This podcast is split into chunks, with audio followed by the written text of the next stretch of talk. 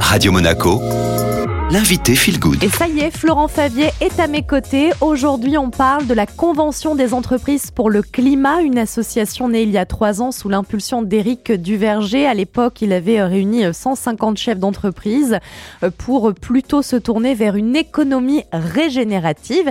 Et vu le succès de l'édition nationale, il y a eu plusieurs conventions d'un point de vue territorial. La dernière, c'était celle de Provence-Corse à laquelle vous avez participé, Florent Favier.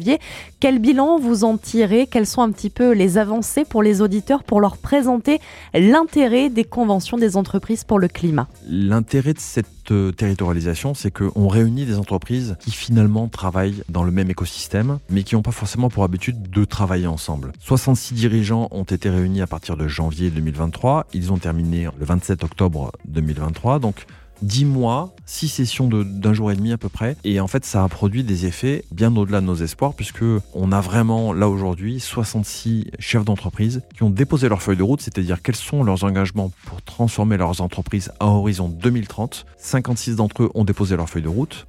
Et ça veut dire qu'on a aujourd'hui euh, au moins 56 patrons qui vont faire quelque chose pour transformer leur modèle économique. Ce premier parcours Provence-Corse nous a montré à quel point, finalement, au bout de ces dix mois de travail, les dirigeants et dirigeantes d'entreprise étaient engagés, avaient compris ce qui les menaçait. Et donc, on a décidé, et ça a été validé par la Convention des entreprises pour le climat national, de lancer un second parcours qui va s'appeler Provence Méditerranée, dans le sens où on sera un petit peu plus euh, inclusif de l'ensemble du territoire, euh, on va dire de la région sud et au-delà, puisque Monaco fait partie des territoires qui sont visés par cette deuxième euh, convention. Et bien sûr, la Corse restera dans le giron de cette, convention des entreprises pour le climat Provence Méditerranée. Florent, pour participer à la Convention des entreprises pour le climat, il y a à la fois de votre part un recrutement, les entreprises, les dirigeants intéressés pour ce second parcours peuvent aussi candidater.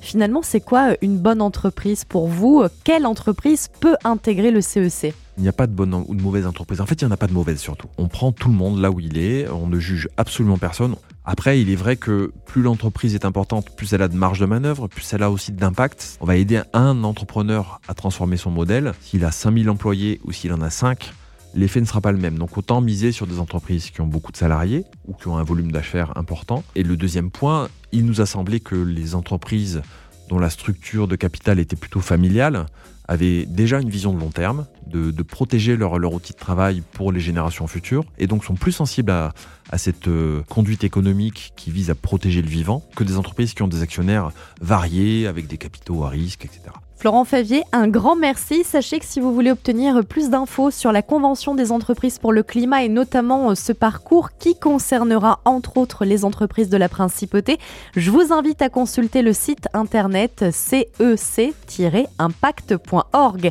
Et c'est tout de suite le retour de la musique sur Radio Monaco.